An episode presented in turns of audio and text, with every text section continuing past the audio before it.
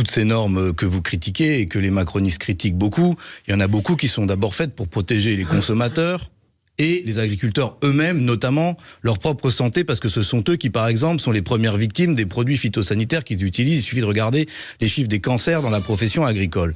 Mais le cœur du problème, ce qu'ils disent, c'est nous voulons vivre de notre travail. Nous voulons avoir un revenu digne de ce nom.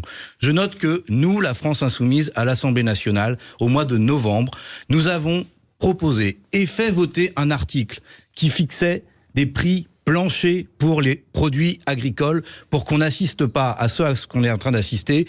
Vous avez par exemple des multinationales comme Lactalis qui veulent payer le lait moins cher que ce qu'il coûte à produire. Nous avons, nous, proposé des prix planchers et les macronistes l'ont refusé.